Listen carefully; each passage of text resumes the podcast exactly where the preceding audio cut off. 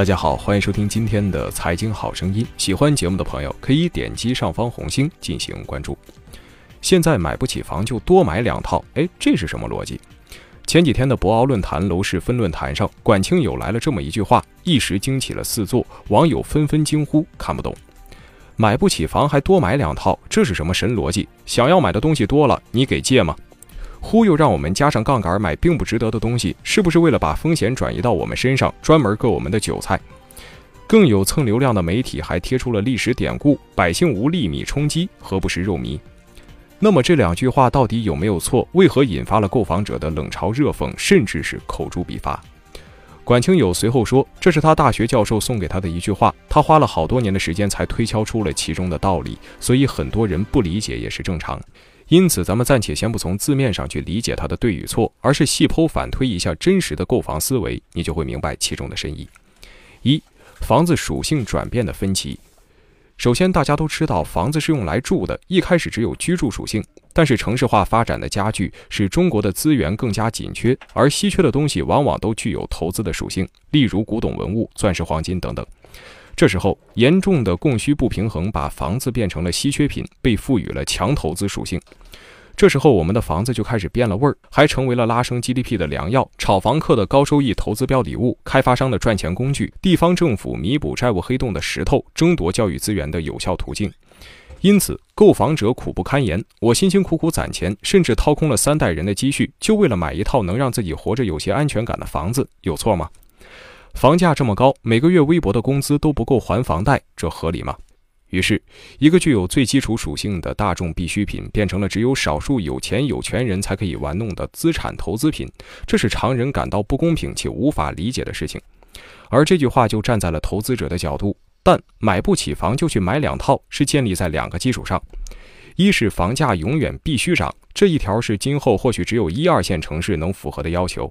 无论是你有银行的贷款资质，还是有有钱的亲戚朋友，那么这句话的逻辑就很清晰了：房价永远在涨，背杠杆负债就等于正资产收入。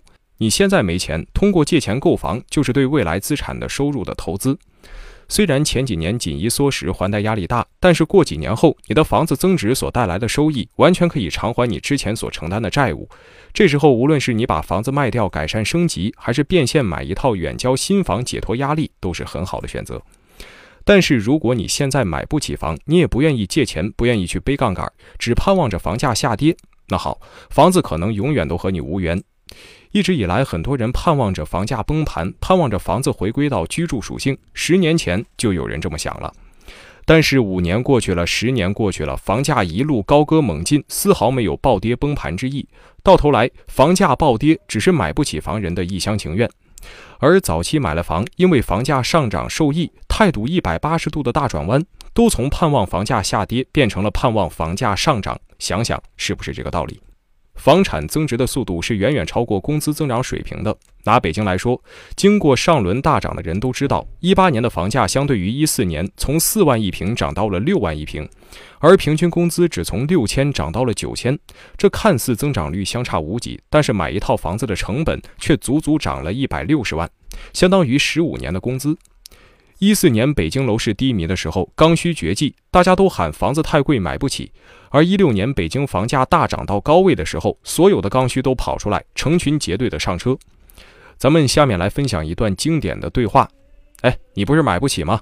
现在不买，以后就再也买不起了。借钱呢也得上车呀。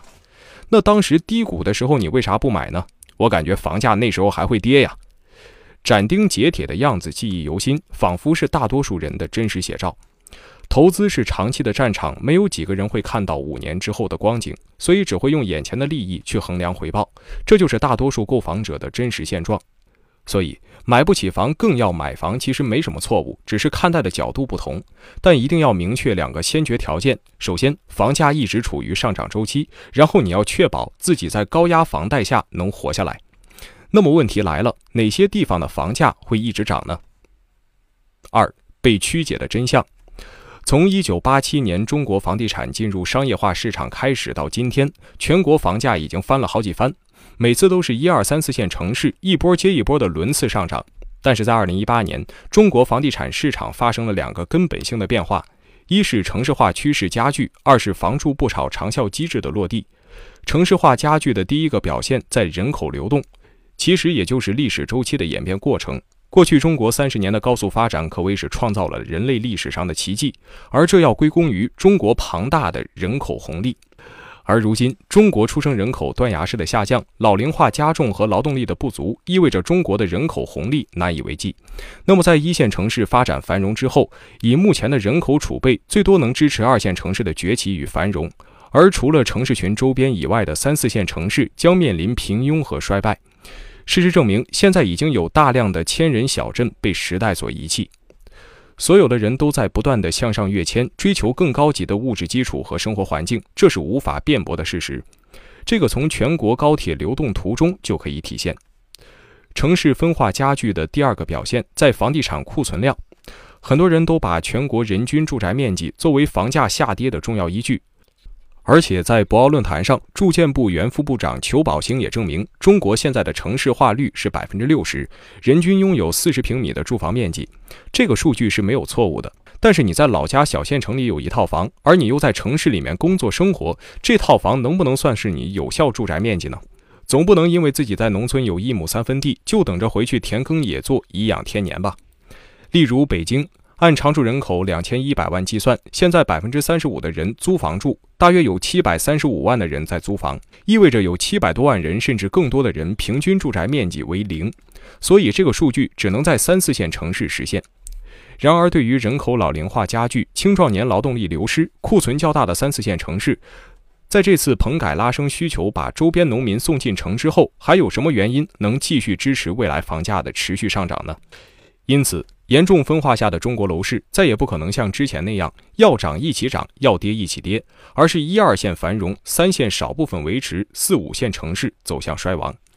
房住不炒这个口号喊了很多年，但更多的人却把这个口号作为未来房价下跌的动因。请问这两者有关系吗？房住不炒和长效机制的落地，目的是为了保护刚需，减弱投资属性，让房子回归居住属性，和房价的涨跌没有任何关系。它只是为大家营造了一个公平的购房环境，彻底把炒房客赶出楼市，庄家把大户清理出局，留下散户陪自己慢慢玩。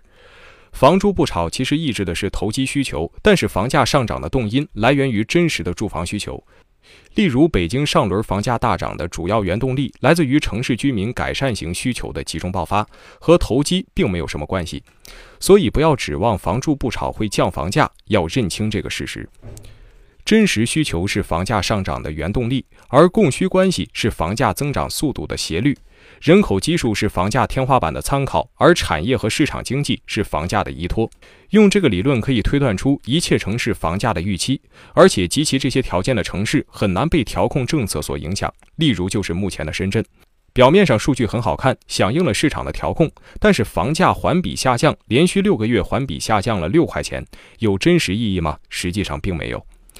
聊到这儿，有几句话跟大家分享：一，房子被赋予了投资属性，就一定要学会用理性的投资思维去看待房子。我们身处乱世，没人能逃避被割韭菜的命运，连年薪百万的中产都在挣扎，更何况三四线城市的劳苦大众呢？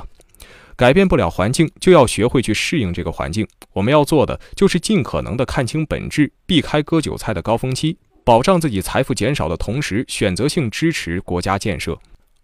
真话难听，良言逆耳。这篇不是给管有清辩白，而是让大家认清现实。而且看到一条不符合自己的观点和言论之后，一定不要着急跟打了鸡血似的抠键盘反击，而是静下来思考这句话到底是什么意思。任大炮之前说过：“最穷的人不需要讨论房价，过去投资了房产，今天都是富人；过去没投资房产的人，舍不得买的人活该，该你穷。”其实这句话难听吗？其实很难听。但是却是最真实的。想想你们身边是否存在因为之前买了房就一夜暴富的人？不羡慕是假的。投资一直是反人性的，只有把这个心理束缚挣脱了，才能有质的飞跃。穷人思维困扰着中国百分之八十的人。三，越来越多的人买不起房，这是一个很正常的现象，所以政府才会推出保障房、共享产权、长租房这一系列的长效机制。欧美等西方国家租赁市场的繁荣，就是我们今后的写照。很多人说对中国房价已经失望，那是你没经历过香港人一辈子都住棺材盒的绝望。这个世界就是如此，活得糊涂的人容易幸福，活得清醒的人容易烦恼。这是因为清醒的人看得太真切，一较真儿，生活中便烦恼遍地；而糊涂的人计较的少，虽然活得简单粗糙，却因此觅得了人生的大滋味儿。好了，今天的节目就唠到这儿。文章来自于子木疗房。最后，请关注我们的蜻蜓财经的微信公众号，搜索“大圣说事”四个字，或者搜索“大肖说事”的拼音即可。咱们下期再会。